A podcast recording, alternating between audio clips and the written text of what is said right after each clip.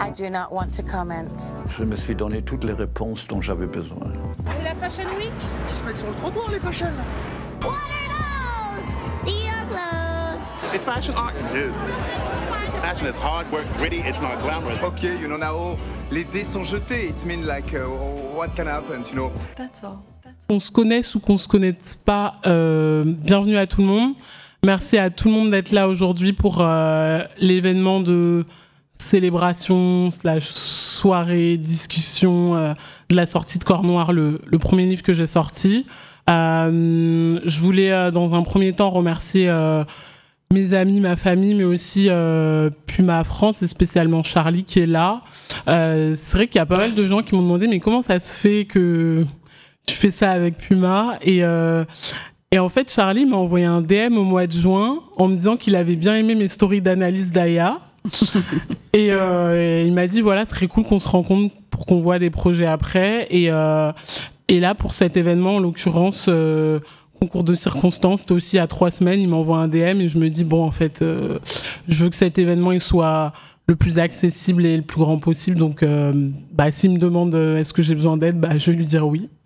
Et, euh, et du coup c'est pour ça qu'on est réunis là aujourd'hui. Et on va commencer avec un enregistrement avec Sonia de Casse Podcast qui est un podcast que je suis depuis le tout début et auquel j'ai pensé dès le début. Je me suis dit j'ai trop envie qu'ils lisent le livre et donnent leur avis. Et du coup je suis hyper honorée cette conversation et bah, pour le reste euh, je te laisse euh, Sonia introduire Merci beaucoup. Euh, bonjour à tous. Pour les auditeurs du podcast, parce que du coup on enregistre en même temps, euh, c'est une super intro. Je pense qu'ils auront toutes les informations euh, sur toi qui arrivent. Euh, c'est un format, enfin en tout cas nous on est content de te recevoir parce que c'est un format qui va pile dans notre ligne éditoriale, à savoir euh, valoriser les gens issus de la diversité qui font des choses qui agissent euh, dans l'univers de la mode et du coup ça tombe pile sous ce spectre-là donc on est très content aussi de le faire avec toi. Ça fait un moment qu'on est en discussion avant même que le livre sorte. On s'est croisés dans un contexte complètement différent de fashion tech, mais euh, mais très très contente de faire ça avec toi aujourd'hui. Donc euh, je te propose qu'on qu'on se lance. Vas-y. Euh, pour les gens qui euh, n'écoutent pas, je fais juste aussi un petit, un petit message pour l'audience que j'ai en face de moi aussi. Euh, pour les gens qui euh, n'ont pas l'habitude d'écouter notre podcast, on a un podcast qui est plutôt euh, biographique, savoir qu'on revient beaucoup sur le parcours et sur l'histoire personnelle euh, des invités qu'on a l'honneur de recevoir. Euh, L'idée, c'est de montrer un petit peu tout l'étendue des profils et des métiers, de la diversité de la mode. Et euh, donc là, on va parler à une autrice euh, très biographique, donc ça, je l'ai dit. Donc euh, on commence un petit peu toujours avec la même question, à savoir qui es-tu, d'où est-ce que tu viens? J'aime bien moi commencer les histoires au berceau. Donc si tu veux nous parler un petit peu de comment tu as grandi ou dans quel contexte, etc.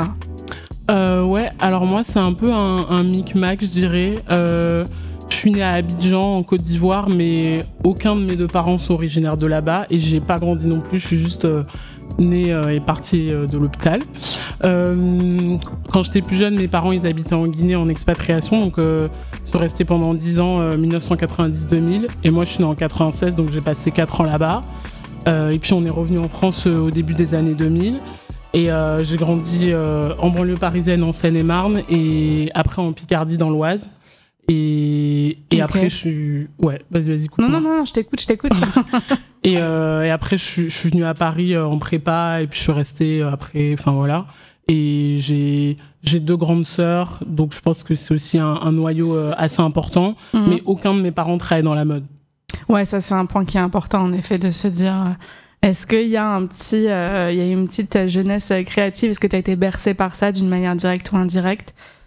Euh, C'est quoi les, Alors- les professions des parents? On a eu un peu de tout. On a eu des parents militaires, on a eu beaucoup d'enseignants, on a eu. euh, euh, bah, du coup, moi, mon père, il est ingénieur, et euh, ma mère, elle a fait plein de métiers différents. Ouais. Euh, elle a eu une émission de radio qu'on était en Guinée.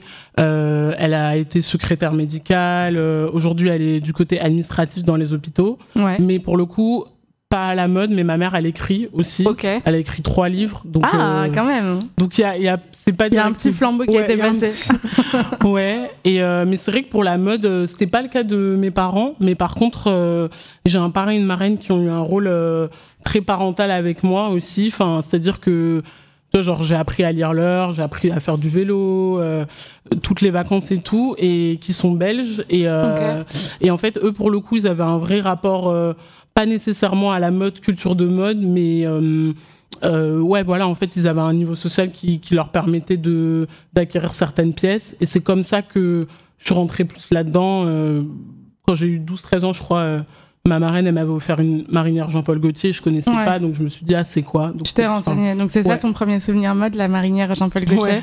Et du coup, je, portais, je porte beaucoup de marinières encore aujourd'hui. Ok, ok, ok. À l'école, c'était comment? T'es quoi, t'es quoi comme genre d'élève? Est-ce que t'es une élève sérieuse? Est-ce que t'es une élève appliquée? Est-ce que t'es l'élève bavarde? C'est quoi le profil?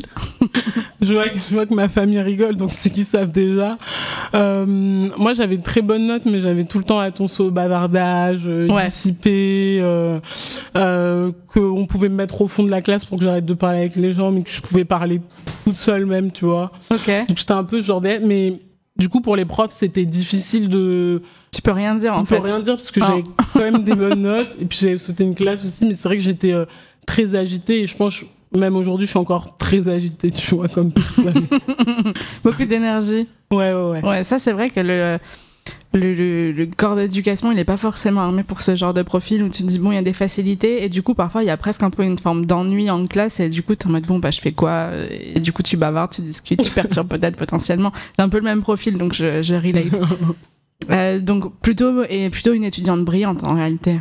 Ouais, après, voilà, j'avais quand même de très bonnes notes et c'est vrai que Ouais. dans ma famille, c'était hyper important de d'être euh, très studieux. Enfin, de, de- T'avais un petit en peu cette c'est pression-là. Enfin, c'était pas euh, avoir des bonnes notes, c'était avoir la meilleure note, tu vois. ouais, ouais. Genre vraiment, et même, même pour moi, même si après je me suis euh, séparée de ça, mais euh, tu sais, je me souviens même pas d'une année où j'étais pas. Sauf en prépa, parce que c'est différent, bien sûr, parce que c'est aussi chose. Yes. Mais, euh, mais en tout Dans cas, top 3, quoi. voilà, Fallait, avant les années prépa, c'était un ou deux. Ouais. Même, je me souviens, le brevet, je crois, j'avais pas été première du collège, j'avais pleuré. Je me- Après, quand j'y repense, je me dis, ah ouais, je- Ouais, t'inquiète, t'allais trop loin. ça. on a, les, on a les mêmes fromages, je crois. tu sais, je sais pas, on est à peu près de la même génération. Je suis peut-être un petit peu plus âgée que toi, mais il y avait sur les bulletins, il y avait la colonne, donc il y avait ta moyenne, après il y avait la pire moyenne et la meilleure moyenne. Mon daron, il mettait son doigt, il faisait comme ça sur la ligne. Si c'était pas la même note, ma note et la meilleure note, il était en mode, il s'est passé quoi? Pourquoi?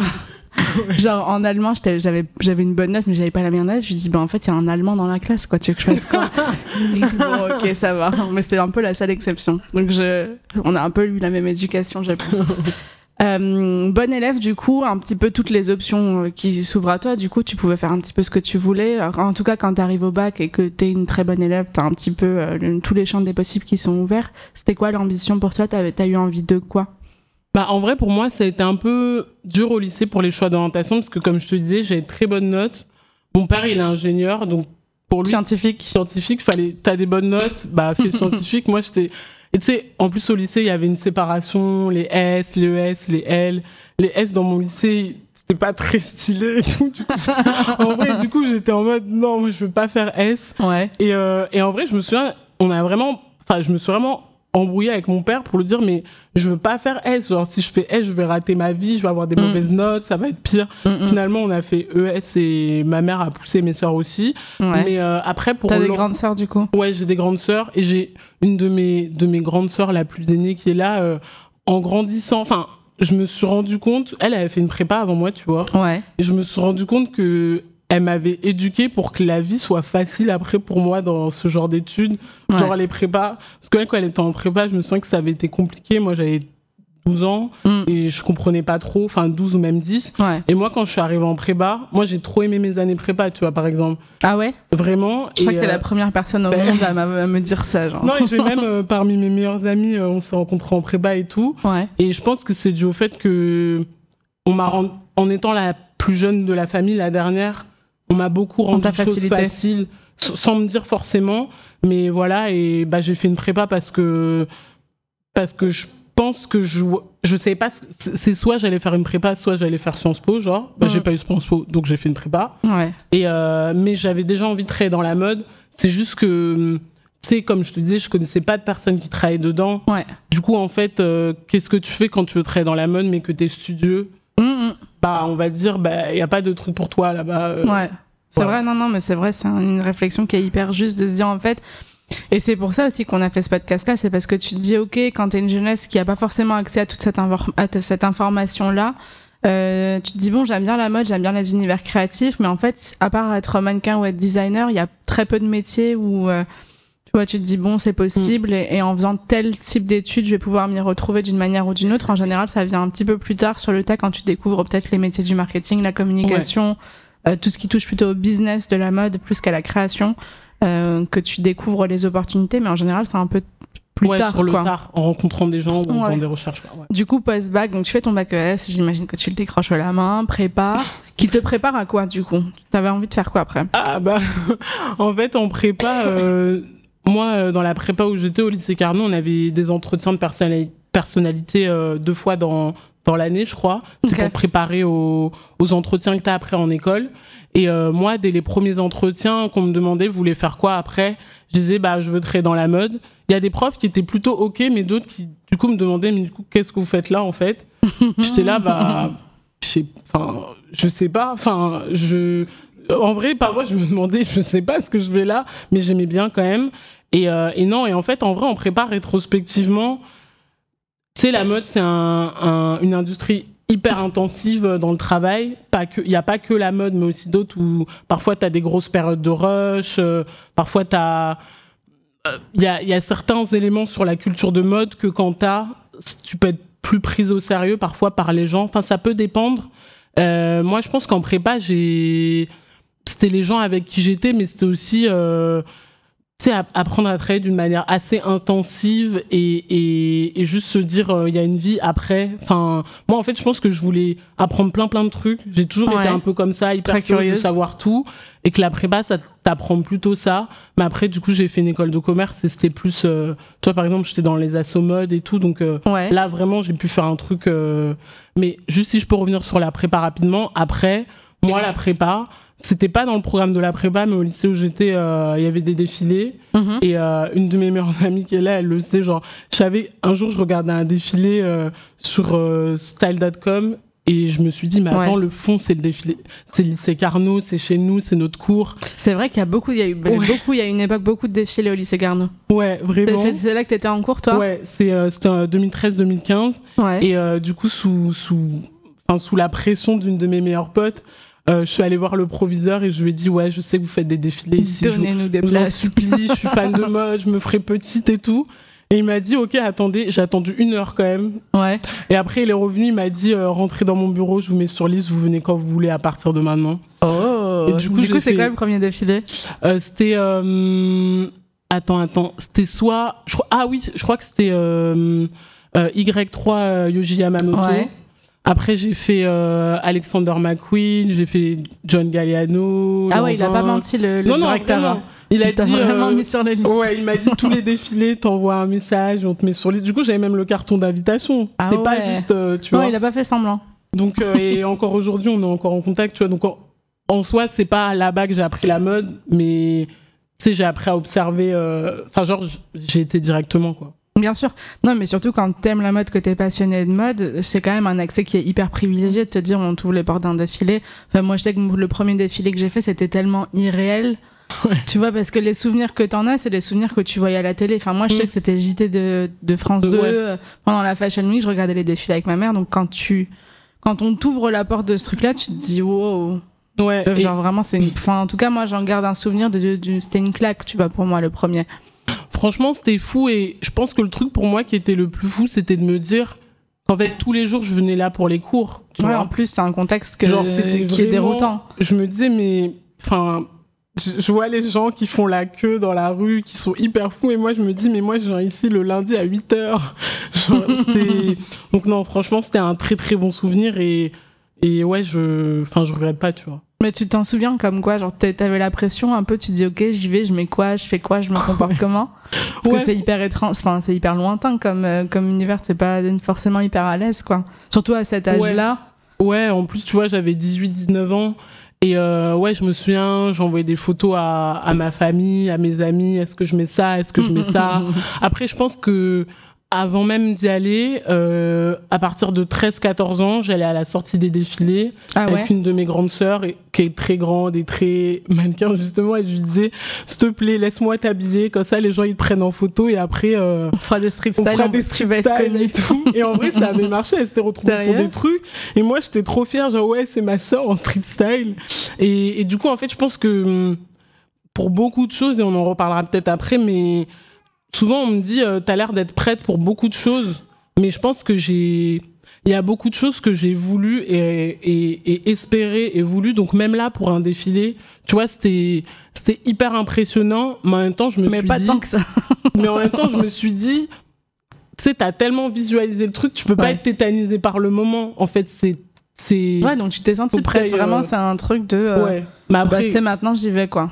ouais, mais après, évidemment, euh, on- moi, tu vois, je, tous les éditeurs, enfin, tous les, les casting directors, etc., quand tu les vois en vrai dans un défilé, moi, les gens, genre, je suis tétanisée. Et en vrai, c'est ce qui se passe à chaque fois que je vois des gens qui font des trucs que j'aime beaucoup dans des lieux professionnels. Ouais. No way que j'aille leur parler, genre. C'est vrai. Tu vois, Pourtant, t'as l'air hyper Pourtant- euh, euh, vaillant, genre hyper. euh, Ouais, Tu vois Non, non, franchement, je suis vaillante, mais je pense que c'est pour ça que j'aime bien écrire. Tu vois, moi, il y a beaucoup de gens avec qui euh, j'ai un lien, avec qui je travaille, en fait. Sais, je leur ai écrit un DM, je leur ai écrit une lettre, je leur ai Ouais, écrit ouais. des. Parce que. Des lettres carrément. Ouais, ouais, des lettres. Parce que, en vrai, genre, en face. Tu sais, je me dis, je veux pas non plus que la personne, elle pense que je suis dans un truc euh, fanatique. Genre, bien sûr Ouais. que ce que la personne a fait, ça m'a beaucoup inspiré. Mais euh, moi, il m'est déjà arrivé qu'on vienne me voir pour me, me dire que des choses que j'ai faites, euh, ça a fait du bien ou c'est des choses qu'ils ont regardées. Mm. Et en fait, tu sais, vraiment, je sais pas quoi dire. Je suis très. Ah, merci. euh, euh, vraiment, je sais pas quoi dire. Du coup, à chaque fois, je me dis, ouais, fais pas ça pour Tu veux les pas gens. gêner les gens, tu veux pas pas les gens. euh, ouais, voilà. Ok, ok. Non, par contre, j'ai envie de savoir à qui t'as envoyé une lettre. Trop de gens. non, mais tu sais, genre, même quand j'étais petite, moi, j'envoyais. euh, bah, déjà, pour les magazines, tu sais, il y avait les adresses des rédactions. Ah ouais. Moi, j'envoyais des trucs. Ah, bah, du coup, j'ai bien aimé vos trucs, mais pas de réponse, tu vois. Sans blague. Parce que, bah, euh, ouais, ils vont pas me répondre ou euh, même. euh, Mais franchement, ça pouvait être. Tu sais, j'étais fan d'Harry Potter, j'ai envoyé des lettres au courrier de. Franchement, Ah je ouais, t'es à fond dans jour, les genre- relations épistolaires. C'est Ouais, genre, je mon petit et- bloc-notes, j'écris mon Et truc. je me dis, en vrai, c'est même pas forcément pour que les gens y répondent. Et je pense que ce qui a changé, c'est vraiment l'ère des réseaux sociaux. Parce que Ouais. moi, j'ai plus envoyé des lettres sans réponse qu'avec réponse. Et au début, j'étais très euh, réticente des réseaux. En plus, euh, genre. euh, Ah ouais, t'as eu du mal à t'y mettre? J'ai eu Facebook, c'est mes sœurs qui m'ont inscrit de force en prépa. Parce qu'elles m'ont dit, ouais, si t'es pas sur Facebook, personne va te donner les devoirs et tout. Ce qui est vrai, donc c'est pour ça que je me suis mise. Et, et après, Insta, je m'y suis mise parce que j'étais dans l'assaut de mode. Et pareil, c'était une de mes meilleures potes qui m'a dit, mais Chris, t'aimes la mode, t'es pas sur Insta, c'est bizarre. C'est et étrange, tout. ouais. J'étais très. euh, Mais c'était quoi la réticence? Bah, je pense qu'à la fois, c'était un truc de je veux pas être comme tout le monde, en vrai. Ok. Et l'autre, je pense que je me disais, enfin, je comprends pas, ils font quoi derrière leurs écrans? Moi, je vis dans la vraie vie. Enfin, des trucs que des gens maintenant peuvent me dire en mode tu postes des stories tout le temps, tu vis pas dans la vraie vie. Ouais. Maintenant, je comprends, mais, euh, mais je suis contente de pas être arrivée si tôt aussi sur les réseaux, peut-être, Mhm. parce que même, euh, tu vois, parfois quand les gens disent, ah, faut que je supprime mes trucs de Facebook ou d'Insta avant, moi, j'ai eu. Euh, 18, pas besoin 19, du coup. J'ai pas besoin. Tu et- postais pas tes états d'âme de seconde B. euh, non, genre euh, c'est compliqué. Ouais. euh, non. Franchement, non, pas du tout. Donc, mais ouais, j'ai et les réseaux, ça a grave changé des trucs parce que je me suis dit, attends, il y a quelqu'un qui me donne un outil pour contacter quelqu'un en direct.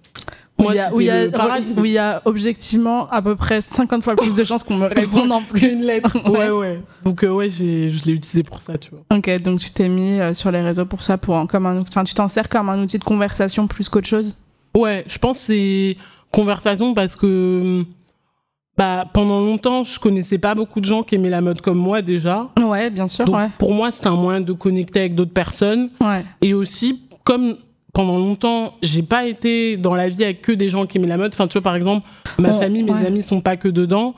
Et en fait, ça me permet aussi de leur expliquer des trucs, tu vois, parfois, genre, je- une approche un peu pédagogique, mais sans être, euh, je vous apprends la vie, tu vois, juste, Mhm. euh, en fait, il faut vraiment que vous soyez passionné comme moi, parce que, genre, regardez comme c'est passionnant. tu Ouais, t'as goût de partager Ouais. euh, ton amour Ouais. pour la mode. On a fait une immense transgress- transgression. Est-ce qu'on peut revenir du coup les années prépa Ouais. Qu'est-ce que t'en fais? Tu fais quoi après? Parce que donc on entend euh, Ouais. cette envie de, la- de faire de la mode et de travailler de la mode qui est là depuis toujours en fait. Ouais. Bah, du coup, euh, moi, entre la prépa et l'école de commerce, j'avais fait un stage euh, chez un jeune designer qui s'appelait Manureas. Euh, la maison n'existe plus du tout, mais euh, à l'époque, ils avaient été invités sur le calendrier euh, de la couture en juillet. Et du coup, j'avais fait, euh, en gros, euh, assistante à tout faire. euh, Enfin, genre, j'étais pas à l'atelier avec les autres personnes, mais bah, j'étais là pour un support. Et Mhm. ensuite, quand je suis rentrée en école de commerce, euh, je me suis dit, euh, même si je suis en école, euh, mon objectif c'est pas euh, de faire du conseil, c'est pas euh, de faire des trucs où à la fin on me dit t'inquiète tu gagneras tant donc fais cette filière. Je me suis dit quoi qu'il je veux traiter dans la mode. Donc il y avait une asso de mode, je suis rentrée dans l'asso de mode Ouais. et de là tu vois c'était parmi les plus grosses assos de l'école donc on faisait des C'est quoi l'école du coup? C'était à Schema, à. Lille. Et euh, du coup, on, tu vois, on organisait. Dans l'asso, on était 45, je crois. Donc c'était beaucoup. Quand même, c'est une grosse ouais. Et j'étais, hum, au début, j'étais au pôle défilé. Après, je suis devenue euh, présidente de l'asso. Et donc, on a fait des défilés, on a fait des événements, on faisait des. Je, je commençais à écrire des articles. L'un des premiers articles que j'ai vraiment publié, c'était sur euh, le blog euh, là-bas. Et, et après, au cours de, de l'école, bah, j'ai fait des stages dans la mode. Et très tôt, je pense qu'on en avait parlé avant, mais moi, euh, Paris, en termes de stage, ça me terrorisait. Parce que je connais. enfin, ouais. tu sais, je pense que on a parlé d'être tout le temps hyper agité et j'avais le sentiment que faire un stage très jeune ici, en tout cas dans dans les maisons où je voulais le faire, parce qu'à l'époque j'avais une vision que maison euh, de de la De mode. la mode, ouais. Je me suis dit si tu tu vas être t'es trop jeune pour être compressé comme ça dès maintenant, je pense. Parce qu'il y a un, et pas que la mode, mais je pense que il y a un fort sentiment d'hi- d'hierarchie euh, en France euh, dans dans les stages, euh, dans les entreprises. Et ouais, c'est évident. ça. voilà. Et, et je le voyais aussi parce que j'ai j'ai j'ai fait de l'allemand à l'école et du coup j'avais fait des des des échanges, tu vois, genre j'allais à l'école avec les Allemands et tout ça. Ok. Et je me souviens au collège. Comment, comment ça se fait? C'est pas commun ça pour un profil parisien? Ouais, bah non, moi ça c'est quand j'étais en en Picardie qu'on a fait les échanges. Ok. Et, euh, et du coup, genre, euh, une fois, on était dans la classe, euh, donc c'était en Bavière, et euh, en fait, il y avait des gens qui mangeaient en cours, qui se levaient pour aller aux toilettes. Je me disais, mais nous, en France, tu peux pas faire ça, en fait. Et tu sais, ils avaient une liberté, et je me suis dit, C'est ça qui t'a ah marqué. ouais, en fait, moi, faut que j'aille faire un stage ailleurs. Il faut que j'aille en Allemagne, j'ai le droit Ouais. d'aller faire. euh, Ouais, du coup, j'ai fait mes stages en Allemagne. J'avais fait dans une agence de presse, euh, enfin, d'abord dans un store euh, vintage créateur à Berlin. Ok. euh, qui vendait des marques comme tu vois comme des garçons Yuji Yamamoto, Jill Sander, etc. Donc hyper pointu. ok, grave. Voilà. Après j'ai fait un stage en PR euh, toujours à Berlin pour des marques comme Louis Vuitton, euh, Piaget, euh, Pétoré, Fendi, euh, donc aussi euh, luxe aussi. Et en fait après j'ai un peu voulu switcher, donc j'ai fait un stage chez, chez Zalando.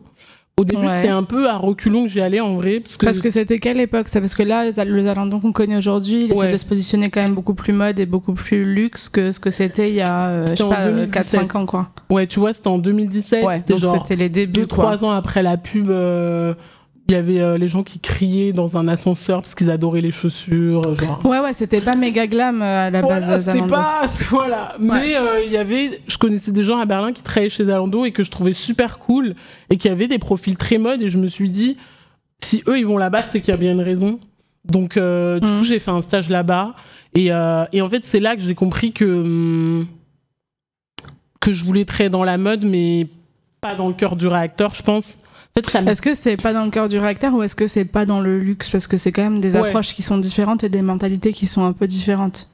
Je pense que, en fait, euh, je pense que c'était à la fois pas dans le luxe et à la fois je me suis rendu compte que je, c'était important pour moi. euh, Enfin, encore une fois, on en revient à la hiérarchie. Bien sûr, il y a une hiérarchie dans les boîtes allemandes. C'est pas du tout ça.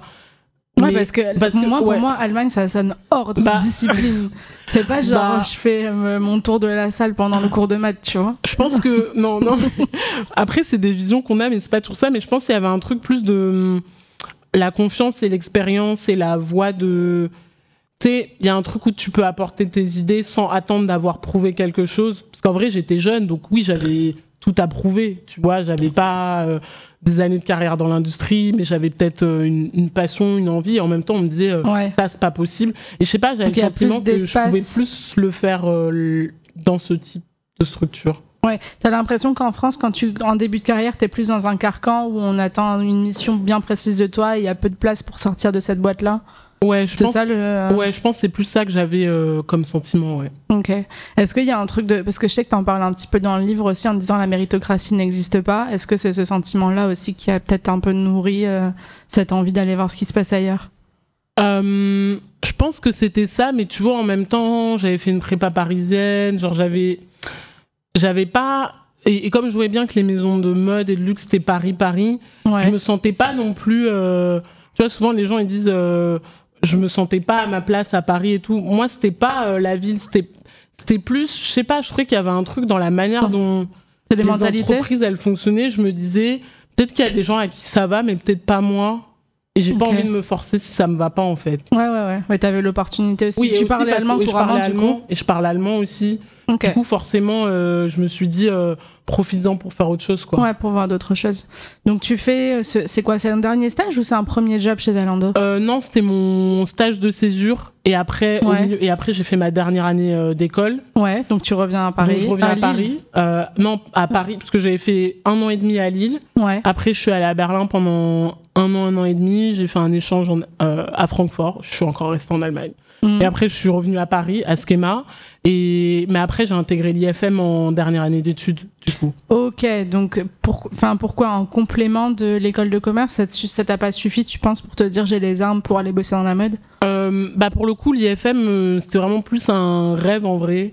Euh, Je voulais, c'était une école que je voulais faire. euh, tu vois, quand j'avais 17 ans, qu'on regardait les orientations, chercher école de mode sans être styliste, sans savoir dessiner, sans des trucs comme ça.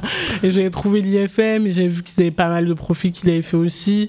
Et quand j'allais en Allemagne euh, en venant de Paris, Mhm. tu sais, je prenais la, la 6, je crois, euh, à Austerlitz. Enfin, genre, euh, quai de la gare jusqu'à euh, Bercy, pardon. Ouais. Donc Et tu on- passais devant. Voilà, et je passais tout le temps devant l'IFM et je me disais, t'inquiète, tu reviens bientôt, t'inquiète, tu reviens bientôt. Je voulais vraiment la faire parce que j'avais l'impression qu'il y avait, que c'était l'endroit où peut-être j'allais faire de la mode, mais avec des gens aussi, euh, peut-être, qui n'ont pas fait que ça tout le temps, tout le temps, parce qu'il y a des profils de gens. des profils plutôt business en vrai, il y a Ouais. Ouais, il y a beaucoup de profils business. Euh, après, tu vois, il y a des gens qui avaient fait euh, du théâtre, il y a des gens qui avaient fait médecine, des gens. Voilà. Et il y avait aussi juste le fait que, comme l'école, elle avait été fondée de manière hyper.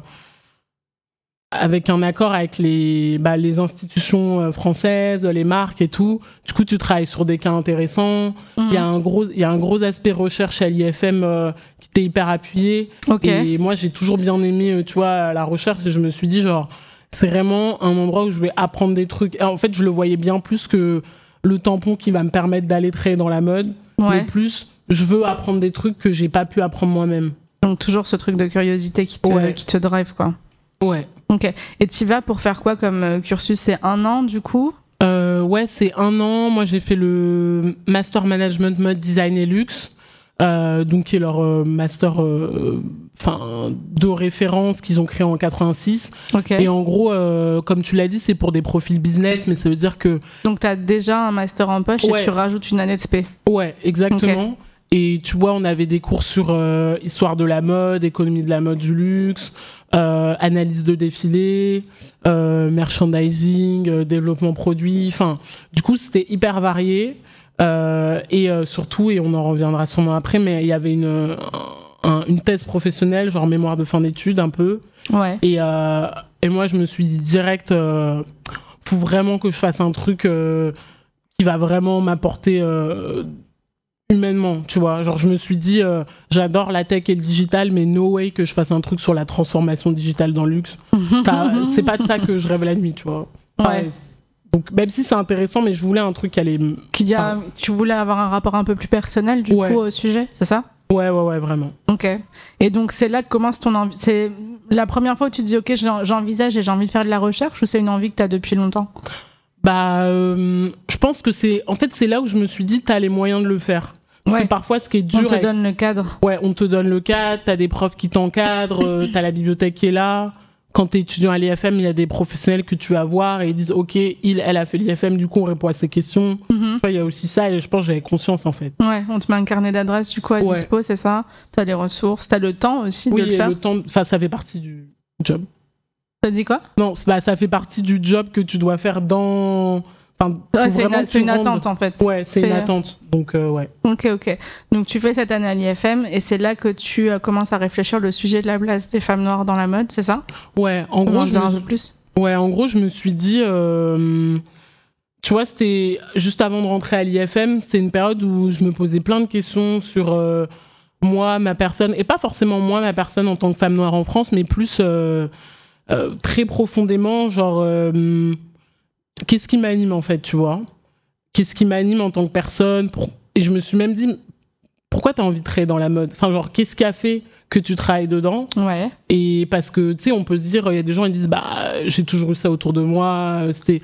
Ouais. Et même si moi, je suis plus allée vers elle qu'elle n'est venue vers moi, l'industrie, je pense, enfin, après, comme pas mal de gens. Ouais. Et, euh, et en fait, ouais, je me suis dit, euh, c'est quoi Tu vas commencer à travailler dans la mode. Tu travaillais déjà un petit peu en stage avant, mais là, ce sera en full time. Mm. Euh, ça veut dire quoi pour quelqu'un comme toi de travailler dans cette industrie? Ouais. Et du coup, moi, comme mon rapport à la mode, c'est euh, les défilés, les magazines, les mannequins, bah, hum, je me suis dit, euh, ok, bah, on va faire un truc sur les mannequins noirs dans la mode. Et après, en fait, c'est parti comme ça, quoi. Ouais, c'est la croisée de tous les chemins de tes questions identitaires, quoi, c'est ça Ouais, ouais. Mais tu vois, je te posais la question tout à l'heure, c'est une question qui est importante pour moi de ton premier souvenir mode, et tu me disais la marinière Jean-Paul Gaultier. Mm. Mais en fait, là, de ce que j'entends de ce que tu dis là, ton rapport à la mode, en fait, il est plus euh, à travers l'image que le, que le textile, que le produit, tu Ouais. vois. Ouais, pour le coup, moi, mon rapport, il était plus à travers l'image et le produit. Bah, déjà, moi, à travers le produit, parce que à la fois, il y a la question de juste l'accessibilité financière, combien ça coûte, les pièces. Mais Ouais. après, il y avait aussi, euh, tu sais, j'aimais bien aller en fripe, j'aimais bien. euh, En fait, j'aimais bien le vêtement et j'ai toujours bien aimé m'habiller, Mhm. mais je pense que les images, elles m'ont toujours procuré un truc beaucoup plus fort Ouais. de tu vois je pouvais enfin en fait je pouvais lire des magazines et connaître de la page 1 à 100 euh, Ouais. Plus C'est fort c'est tu ce vois que j'allais dire. En général, quand, quand tu vas, quand tu baignes pas dans l'univers de la mode, ce qui est, tu vois, notre cas toutes les deux, par exemple, où tu as ce rapport à la, hum, au shopping, Mmh, tu vois, ouais, parce que c'est ça, en vrai. Ouais. La mode, quand t'as pas accès à l'industrie, Mm. c'est du shopping. ouais Où t'as euh, ce truc un petit peu plus. euh, Je sais pas si c'est plus pointu, je sais pas si j'ai envie de hiérarchiser les, les, in- les intérêts, tu vois, mais où t'as ce truc d'image et de collectionner les images et de te nourrir, nourrir ton imaginaire plus que ta penderie, tu vois, et te Mm. dire, ok, j'achète tous les magazines, euh, je regarde toutes les images, comme tu Mm. dis, je connais, je regarde un peu les crédits, qui est l'éditeur, qui écrit, qui, tu vois, qui photographie, qui est les mannequins, et j'ai l'impression que toi, du coup, c'est plus ça le rapport. ouais moi c'était c'était vraiment plus ça et euh, parce que enfin en fait c'est devenu ça parce que plus je lisais les crédits et plus je me disais en fait il y a plein de gens derrière tu vois. Parce qu'au début tu lis un magazine et tu connais pas donc tu te dis euh, il y a qu'une personne qui fait ça Euh, tu et puis en même temps tu vois comme je te disais ma famille elle venait pas de là donc c'était aussi un moyen pour moi euh, de leur dire ah regardez sur cette photo il y a le make-up artiste c'est telle personne le ci c'est ça tel tel truc en fait je voulais tout savoir de pourquoi un- j'avais un truc en face de moi un magazine et pourquoi je pouvais me dire euh, oh ça me fait une émotion de ouf je voulais savoir qui faisait Qui faisait ça? Qui fait quoi? Qui produit l'objet, quoi? ouais ouais Ok, ok. On a encore, euh, on a encore fait une digression du coup, c'est pas grave. Tu euh, passes cette année à l'IFM, tu mets un peu le nez dans la recherche, dans euh, l'écriture. Qu'est-ce que tu ressens à ce moment-là? Est-ce que c'est un truc qui t'excite? T'es heureuse de. Bah, tout de suite, euh, en fait, je me suis dit, euh, d'abord, j'ai beaucoup recherché sur euh, le mannequinat, euh, enfin, avant même de parler de la place des femmes noires, mais il y a très peu d'outils euh, d'outils critiques sur euh, le mannequinat en tant que industrie, la recherche, euh, ça veut dire quoi le profil, l'image d'une femme, etc. Donc tu vois, il y avait une grosse, je me suis fait une grosse bibliographie.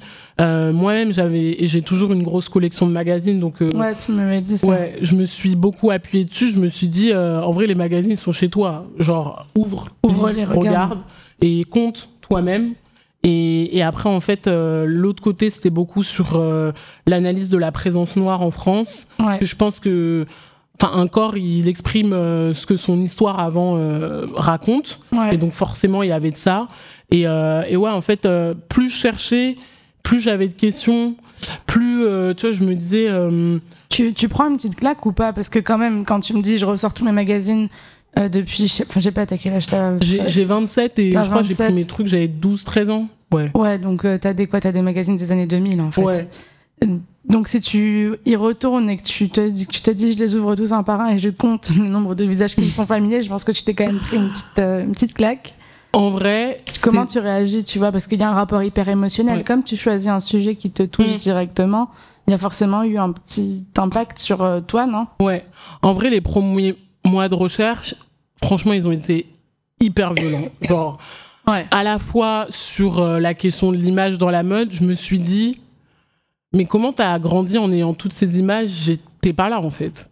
En fait, je me suis vraiment dit, je enfin, Tu t'interroges sur la représentation Ouais, tu vois, coup. je m'interrogeais sur la représentation et même si tu vois, c'est des questionnements que j'avais déjà, genre j'étais pas candide, je voyais bien, mais en fait, le fait de voir tous mes trucs, ça m'a même rendu triste pour mon moi jeune. Bien alors sûr. que, tu sais, je me suis dit, j'espère que tu t'es pas dit qu'il fallait que tu ressembles exactement à ça pour euh, avoir de la valeur et tout, ce qui, au T'as la, final, t'as la réponse à la question finalement, je me dis, bah euh, non, parce que je, re- je, je, suis- tu vois, je, I'm re- still je- me. je suis moi aujourd'hui et tout.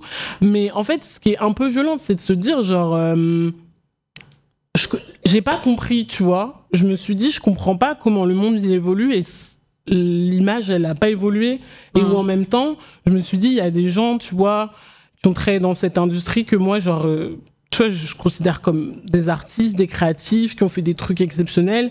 Et je me dis, et même eux, derrière la plupart des images, derrière ils sont, je suis- les gens comme moi, ils sont pas, tu vois. Du coup, c'était un peu particulier et en même temps, euh, au-delà des images, j'ai lu beaucoup de comment est-ce qu'on parle euh, des mannequins, comment est-ce qu'on parle des femmes noires euh, dans la mode, etc. Ouais. Franchement, euh, même chose, hyper Très dur. violent. Je me suis dit, genre, euh, Oui, oui, des trucs violent. hyper sexualisants, des trucs. Et, je- et en fait, je me suis dit, Ouais, Il y a toujours un peu, c'est toujours a- un fond de ou euh, sexualisant ou un peu exotisme. Ouais. la tigresse, des trucs un peu animaux, t'es là, bon, ok. Bah, je sais pas, euh, tu mets une fille blanche sur une couverture, tu dis pas la blanche colombe ou la douce, je sais pas quoi, tu vois, c'est bizarre. Ouais, ouais, ouais. Mais euh, ok, donc quand même assez violent ce premier truc. Et comment tu, c'est quoi l'évolution de ton sentiment à ça? Est-ce que plus tu apprends de choses, plus t'es révolté, ou est-ce qu'au final tu te dis bon, ok, comprendre qu'est-ce que ça déclenche chez toi du coup? En fait, ça m'a révolté, mais en même temps, je me suis dit, ah, mais en fait, je suis pas parano. Tu vois, plus cherché, parce que parfois, tu vois, je me disais, euh, et on, on en parlait avec des amis ou des gens, euh, euh, c'était aussi avant Black Lives Matter, on me disait, enfin, je comprends pas, euh, la mode est hyper en retard sur des questions de, de représentation, de présence des mannequins noirs, de présence d'autres types. Mais si t'as pas d'éléments sur lesquels t'appuyer, tu peux parler, parler, tu parles dans le vide, tu vois. Et donc, faire Bien les sûr. recherches, je me suis dit, ok, c'est dur, mais en vrai, maintenant, t'es pas parano, en fait. T'es armé pour parler de ce armé sujet pour, euh, t'es dans une école où, où, à la fin, si ce que tu produis est intéressant, ils s'en servent comme euh, outil professionnel après les gens. Donc, Ouais. je savais aussi qui allait avoir mon mémoire, tu T'as un vois. truc de transmission J'avais un truc de transmission. Et après, en vrai, j'ai eu une prof euh, encadrante qui m'a encadré sur le mémoire, qui était, genre, elle était excellente sur juste la rigueur, en fait. Tu vois, la rigueur, euh, comment tu dois sourcer tes éléments. Et parce qu'elle m'a dit, euh, C'est un travail qui est hyper, Ouais. hyper exigeant hein, d'écrire un, un papier de recherche. Ouais, franchement, c'est hyper exigeant. Et surtout, elle m'a dit, Christelle, votre sujet, s'il y a des gens qui sont pas d'accord, faut que vous blindiez en ressources et ils pourront rien dire, en fait. Parce qu'elle savait. Genre, elle savait qu'on aurait pu me dire, euh, pourquoi vous parlez de la question euh, du mannequinat, des femmes noires en France, Mhm. il faut en parler aux États-Unis, la France, c'est pas un pays raciste, enfin, plein de trucs. Et elle m'a dit, euh, si vous avez les ressources, ils pourront rien dire, en fait. Ouais, si c'est appuyé sur, par- sur des faits, Ouais, tu peux difficilement le contester en Ouais. réalité. ouais, exactement. Ouais, surtout que c'est un sujet où on a tendance à dire qu'il déchaîne les passions. Quand c'est encore plus une femme noire qui prend la parole sur ce sujet-là, Mm. il y a un petit côté, euh, il y a un biais nécessairement, Oui, oui, tu oui, vois, ouais. parce que ça te concerne. Donc, en effet, travailler de manière euh, plus scientifique ton Mm. sujet, je pense que ça t'a permis aussi d'écrire un livre et on le sent quand on lit ton bouquin qu'il y a euh, tu vois beaucoup de références historiques, c'est appuyé par beaucoup de témoignages, beaucoup de faits, beaucoup de chiffres, etc. Mm. Et en fait, c'est pas un, c'est pas un livre d'opinion. C'est pas genre Oui, moi ouais. je pense ce que je pense de cette question-là. C'est hyper euh, re- sourcé du coup et renseigné. Ouais, et je pense, et en même temps, euh, là où mon mémoire et mon livre sont très différents, c'est que je pense que dans le mémoire, j'avais euh, limite une neutralité sans faille. Ouais. Là où dans le livre, je me suis dit, T'as un peu plus de liberté En fait, à t'exprimer. et j'ai plus de liberté parce que le contexte, et parce que je pense que le fait d'être une femme noire, ça a nourri mes recherches à des endroits où pour d'autres personnes ça l'aurait pas fait. Tu vois dans les entretiens avec euh, dans les entretiens avec les mannequins qui sont retranscrits à la fin, il y a plein d'endroits il y a écrit silence, tu vois. Parce que vraiment, moi j'avais enregistré, il y avait tellement de moments de silence. Mais en fait, tu vois, c'est Ouais, les silences gênance quoi. tu vois, en Ouais. fait, c'est les moments de silence où les deux personnes en face, elles savent très bien de quoi on parle, mais tu vois, genre, c'est comme entre deux femmes, quelles que soient leurs origines et tout, s'il y a un truc qui se passe et tu sais que tu l'as vécu parce que t'es une femme, tu vas dire, ouais, en vrai, tu sais, genre. Ouais. Et après, on lève les ciel. Et en fait, du coup, moi, elles me l'ont pas dit, mais comme moi-même, il y a des expériences que j'ai vécues par la personne que je suis, Mm. dans l'analyse, je pouvais dire si tel silence, il voulait dire ça ou oui, il tu voulait peux. dire ça, ouais, il y a un truc de compréhension qui est beaucoup plus. euh, Ouais. beaucoup plus facile. Le dialogue, il est, le dialogue était peut-être un peu plus ouvert aussi, du coup, parce qu'il y a un espèce de lien, de, De- ouais. connexion qui se fait naturellement, tu vois. Du coup, je veux bien que tu me parles un petit peu de ça, du- de la différence que tu as pu avoir entre l'écriture de ta thèse et euh, l'écriture du livre. Combien de temps il se passe entre les deux? C'est quoi la réflexion? Pourquoi tu te dis, en fait, j'ai envie de me, de, me- de remettre le nez là-dedans et d'en faire un bouquin que je publie C'est quoi, le- c'est quoi le trajet pour toi? En gros, j'ai publié, euh, enfin, le mémoire, il a été à la bibliothèque en ju- euh, juillet 2020. J'ai eu euh, mention très bien, félicitations de jury et tout. Et, Mhm. euh, et du coup, il- c'est un outil qui devient consultable à la bibliothèque par les professionnels et les marques qui peuvent se nourrir là-dessus. Et, euh, et mes profs m'ont aussi dit, euh, votre mémoire, il est très bien écrit pour un truc universitaire. Pensez à en faire quelque chose. Et j'avais beaucoup parlé de ce sujet de mémoire euh, dans mes stories Insta, tu vois, et je disais aux gens, j'ai jamais été aussi fière de faire un truc de ma vie, c'est plus beau truc de ma vie. et, et en fait, c'est drôle, je me disais, mais pour un truc scolaire, mais du coup, mais du coup, Ouais, je, me- mais bon, mais c'est du pas- coup, je me suis dit, en fait, c'est pas qu'un truc scolaire. Bah oui. Et donc de là, euh, bah tout de suite, je me suis dit ok, je vais faire des démarches pour euh, me faire euh, éditer. Donc euh, pour accélérer un peu plus là-dessus, au début ça a mis du temps. Je me suis plutôt pris euh, des noms par les maisons d'édition parce qu'en fait juste euh, j'avais pas la bonne manière de présenter le format, tu vois. C'est-à-dire. Euh, moi, en gros, euh, j'envoyais un mini texte et je disais en PDF, limite, ceux-ci ce sont les premières pages de mon mémoire. Ma mémoire, c'est un truc euh, universitaire et scolaire. Donc, on t'a pas pris au sérieux, Donc, tu penses? En fait, c'est pas pas au sérieux, mais c'est euh, c'est trop de travail pour une éditrice derrière ou un éditeur de, De devoir se de frapper devoir euh, trois pages te de. taper tout ça. Et c'était un peu limite revenez quand ce sera mieux, mais ils te disent pas ça. Ils disent juste euh, pas de réponse ou euh, niche. Mais attends, t'as envoyé des lettres ou des emails? Non, non, là, c'est des mails. Non, non, c'est des mails. C'est des mails et des trucs sur LinkedIn. Non, non, voilà. Ok. Et en gros, ça s'est accéléré parce que en...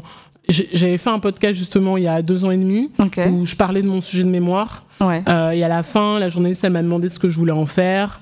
Je lui ai dit que je cherchais à être édité, mais ça n'avait pas marché. Et en fait, elle avait une euh, amie qui était agent littéraire. Comme a Ok. présenté son agent littéraire. Et de là, je, Je pense qu'on peut lui faire un, un petit coucou, c'est Mélodie, non? Euh, non, même pas. Pas Mélodie? Même pas. La- Ah, la- je pensais. Non, la journaliste, c'est euh, Victoire Sato de, de The Good Good. Donc non, même pas Mélodie en vrai. Euh, mais euh, et du coup en fait ça s'est passé comme ça en gros entre février 2021 et euh, et euh, bah toute l'année 2021 euh, en juin je commençais à travailler avec mon agent du coup Ok. et en fait elle m'a dit ok euh, c'est intéressant ton mémoire mais c'est pas du tout un outil littéraire là donc euh, faut que tu réfléchisses à pourquoi tu as envie que ce soit un livre parce que écrire un livre c'est pas écrire Ouais. Écrire un livre, ça veut dire que et t'écris sur la durée et t'acceptes que ta parole à la première personne soit prise, détournée, utilisée. En fait, quand tu sors un livre, c'est plus à toi, tu vois. Moi, Mhm. moi j'ai écrit un truc en mon âme et conscience. Maintenant, les gens, ils interprètent comme ils ont envie d'interpréter. Bien sûr, je le défends quand je suis en interview, quand je suis là. Mais je peux pas dire aux gens, euh, dis pas ça sur mon livre, c'est pas ce que j'ai écrit. tu dis ce que tu veux. Bah, dans la vie, je crois que tu contrôles jamais Voilà, trop ce que les gens tu- disent de toi. tu peux pas contrôler. Donc, euh, donc non, et en fait, ce qui s'est passé, c'était. euh, beaucoup d'introspection parce que euh, qu'on a commencé à rencontrer les maisons d'édition en février 2022. Mhm. Euh, moi, j'ai beaucoup réfléchi, enfin, j'ai même mis du temps et une de mes éditrices est là, mais je pense qu'entre le premier rendez-vous et quand j'ai dit oui, c'est passé trois mois, alors que ça aurait pu être plus rapide, Ouais. parce qu'en fait, un, je commençais à faire des cauchemars de, tu publies ce livre, tu vas te retrouver en top tweet, la fachosphère, ils vont dire ça, on va trouver ton adresse, euh, vraiment des trucs. Et de deux, je me dis, il y a un sujet de il y a responsabilité un sujet de responsabilité. Je me suis dit, moi, j'ai, tu vois, je dis toujours, je parle pour moi et je, je, je ne me fais pas porte-parole, mais je sais très bien, en fait, que tout comme moi, je me reconnais dans la parole d'autres personnes, Ouais. surtout comme c'est ce sujet-là. On demande Genre, beaucoup aux une femmes noires d'être porte-parole. en Je pense qu'on demande trop, donc faut arrêter de demander, déjà. Mhm. Mais en même temps, le monde, il est ce qu'il est. Je vais pas faire semblant en disant, moi, je veux pas être porte-parole, donc je vais pas être porte-parole. Euh, toi, il y a des jeunes filles qui m'écrivent en ce moment, qui me disent, euh, franchement, euh, je suis en train de lire ton livre et genre, j'ai l'impression que je peux enfin faire ce que je veux. Et je me dis, wow, genre, c'est, c'est puissant, tu vois, quand même. Donc en vrai, euh, ça a pris du temps parce que j'ai réfléchi à la notion de responsabilité et que je me suis aussi dit, en vrai, tu vas faire un livre, mais moi, je savais que je voulais pas juste qu'il sorte en librairie, en fait.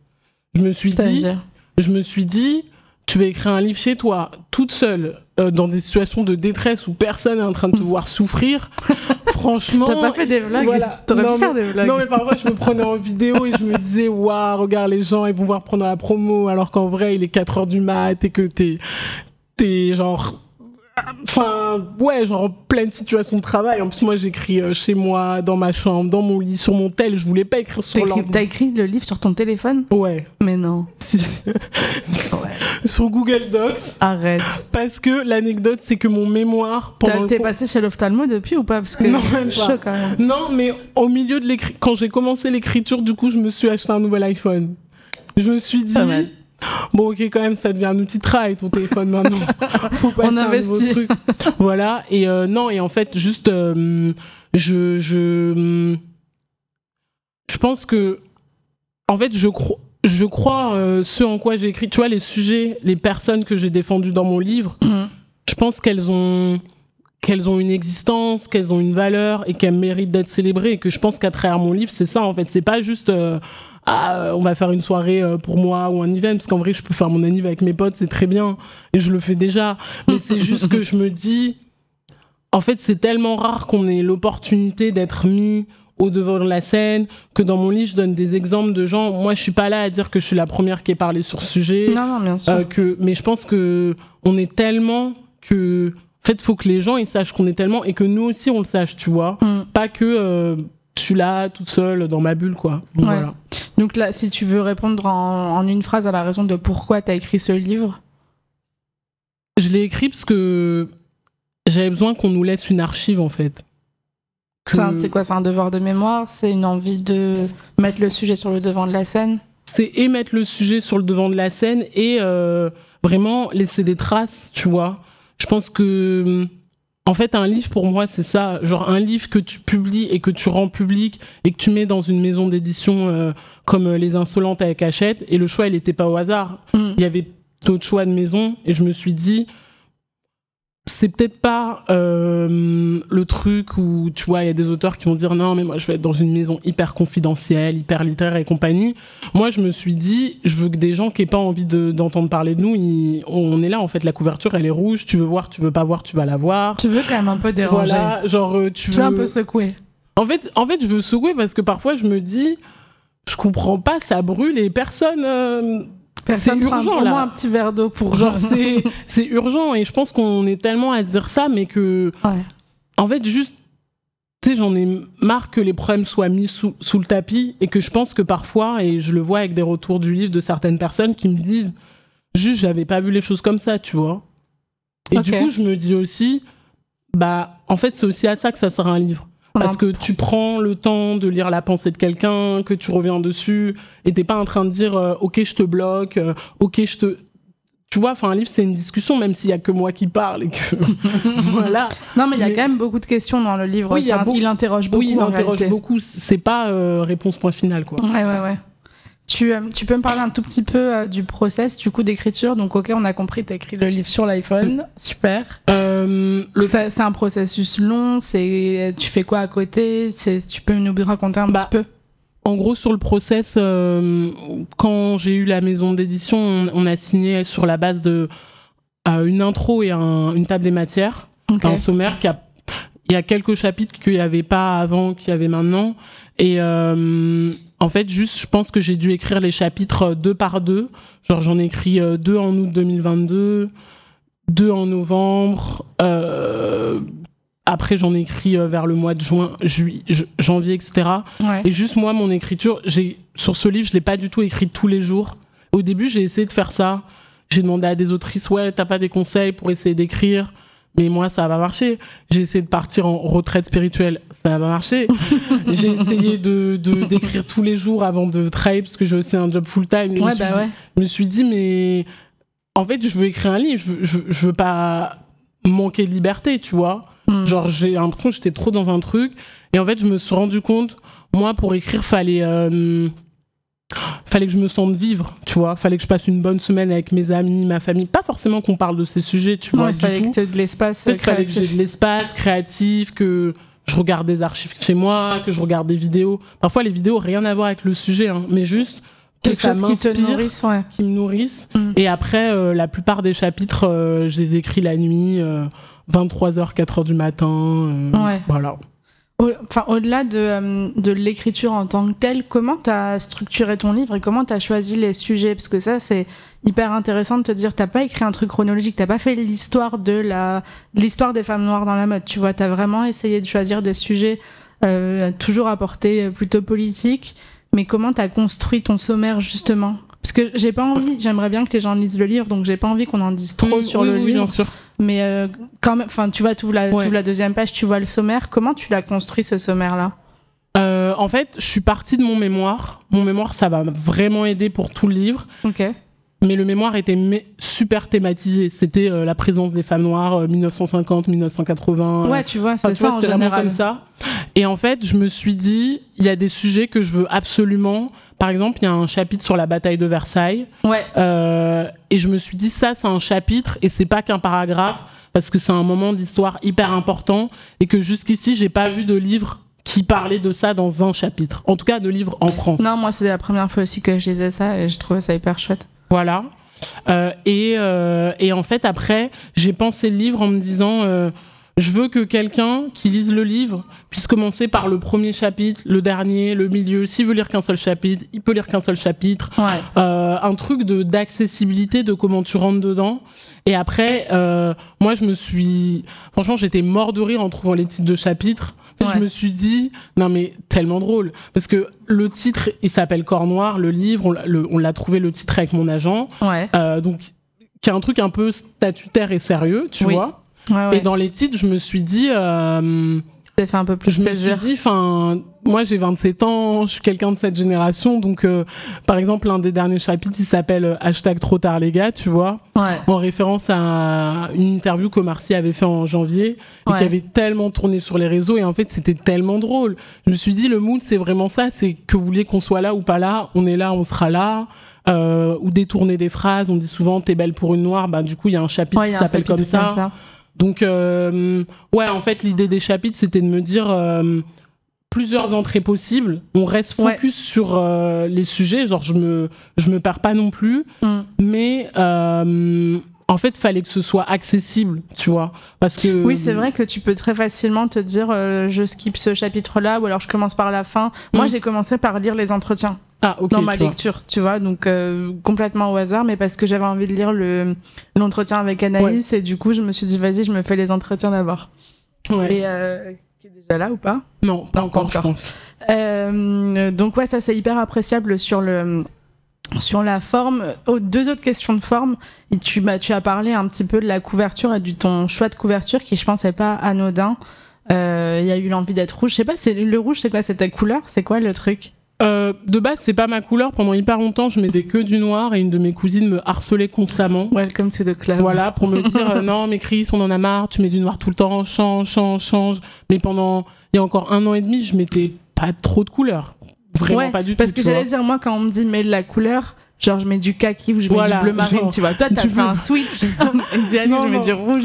Franchement, j'ai fait un switch de fou parce qu'en fait, quand je commençais à écrire le livre justement l'année dernière, euh, pile là, là, entre septembre et décembre, Ouais. tu sais, je te disais, j'ai beaucoup regardé des archives, je regardais. En fait, je me suis rendu compte, et aussi parce que j'étais à un moment de ma vie qui était euh, euh, assez fort pour moi avec euh, des pertes, des départs de proches, etc. Ok. Et je sentais que je devenais très, très, très, très sensible. Ça veut dire que je regardais un film et je pouvais faire une fixette sur euh, regarder une image, limite, j'allais me mettre à pleurer, tu vois. Ok. Et il y a plein de moments comme ça où, je sais pas, je me souviens, euh, euh, il y a eu euh, Alice Diop, par exemple, la réalisatrice, quand elle a eu son, son César, elle était en rouge. Ouais, voilà. Euh, elle était en rouge. Euh, Il y a eu euh, certains défilés à la Fashion Week en septembre l'année dernière. Il y avait certains looks exceptionnels qui étaient en rouge.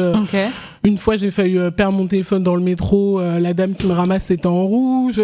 Tu vois, genre, T'as vu tous les signes. des trucs. En fait, j'ai vu tellement, tellement de trucs et je me suis dit, non, mais en fait, il faut trouver un lien. Et puis aussi, euh, euh, il y avait une autrice qui s'appelle Jennifer Padjemi qui m'avait dit, Ouais. euh, Chris, pour ton livre, si je peux te donner un conseil, maintenant, quand tu vas en librairie, regarde et dis-toi où est-ce qu'il doit être ton livre. Ouais.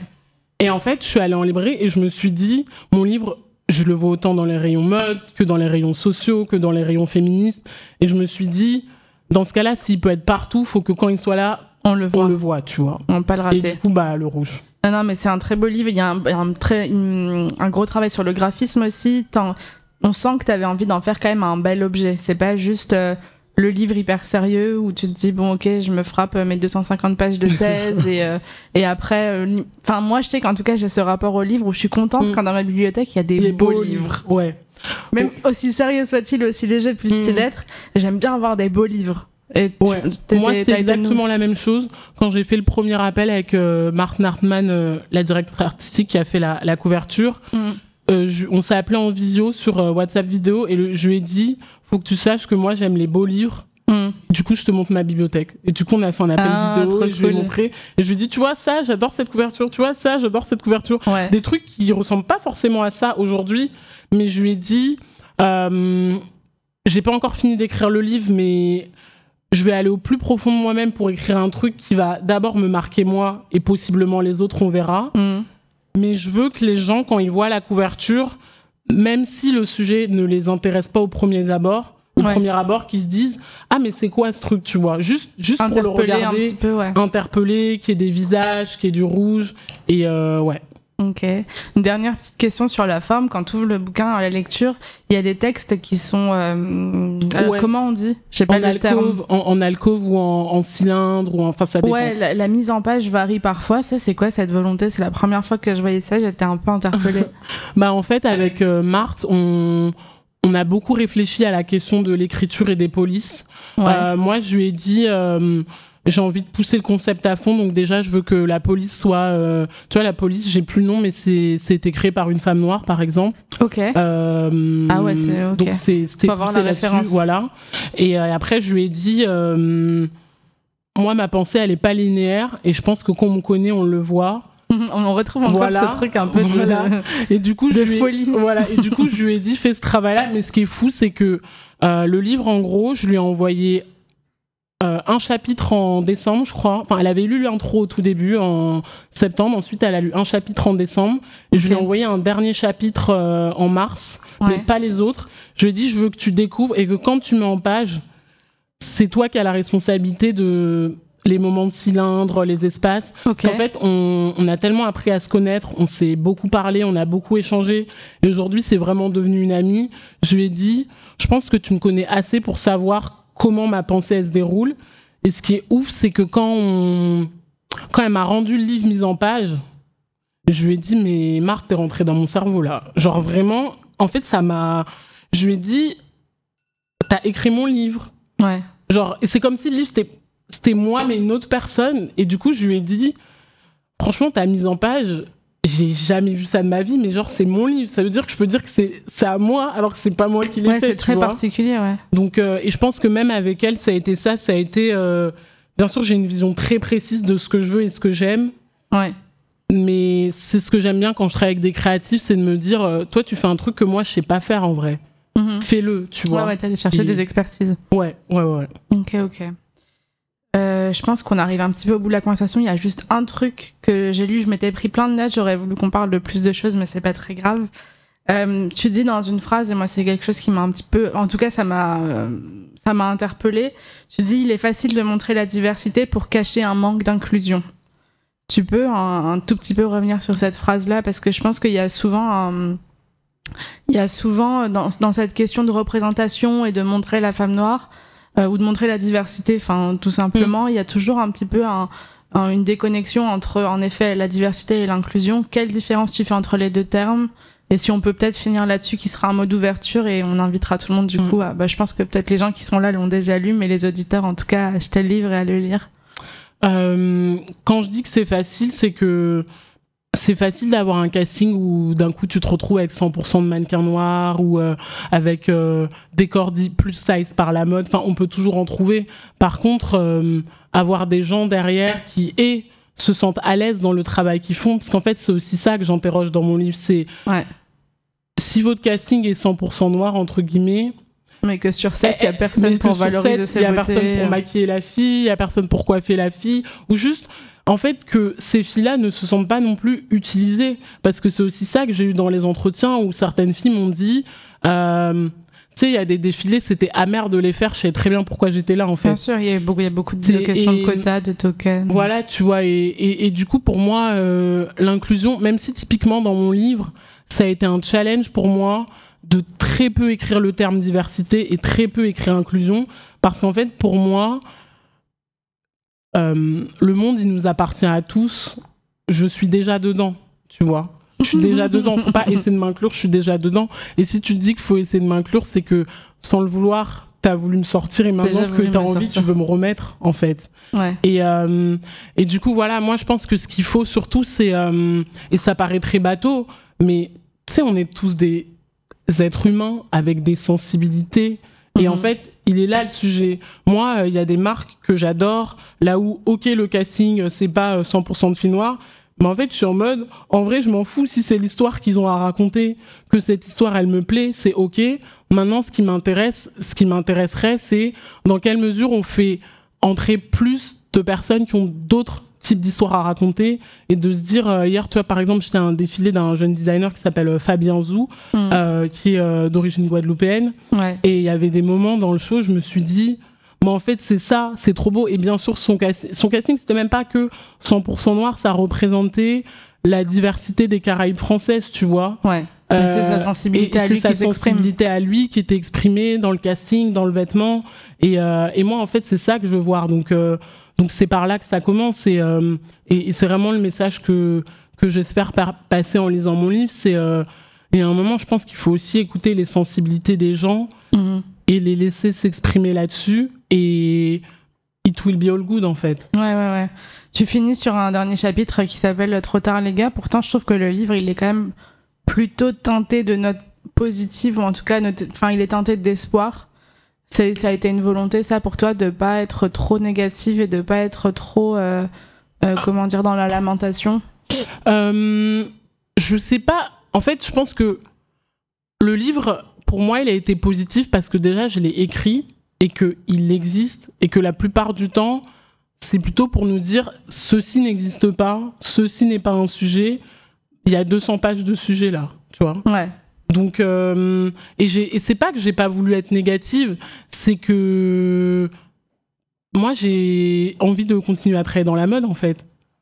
Que donc. euh, C'est-à-dire? et que je trop tard enfin même si même si vous pensez que c'est pas le sujet euh, même si vous pensez que que qu'il n'y a pas de matière à il y a plein de gens comme moi qui ont envie en fait de, de, de parler de ces sujets-là et qui ont envie d'en parler pour ne plus en parler après et juste exprimer leur créativité, exprimer, exprimer ce qu'ils ont. Et quand je finis par un trop tard les gars, c'est un peu en mode, euh, et je l'ai dit dans une interview récemment, euh, je sais qu'il y a des gens qui n'ont pas envie de parler de ces sujets. C'est pas grave, il y en a d'autres qui ont envie. On continue avec les autres, tu vois. Hmm. Et on verra, on verra ce qu'il en est. Ok. Merci beaucoup, Christelle. J'encourage encore une fois euh, tous les auditeurs à écouter le livre. Thank you.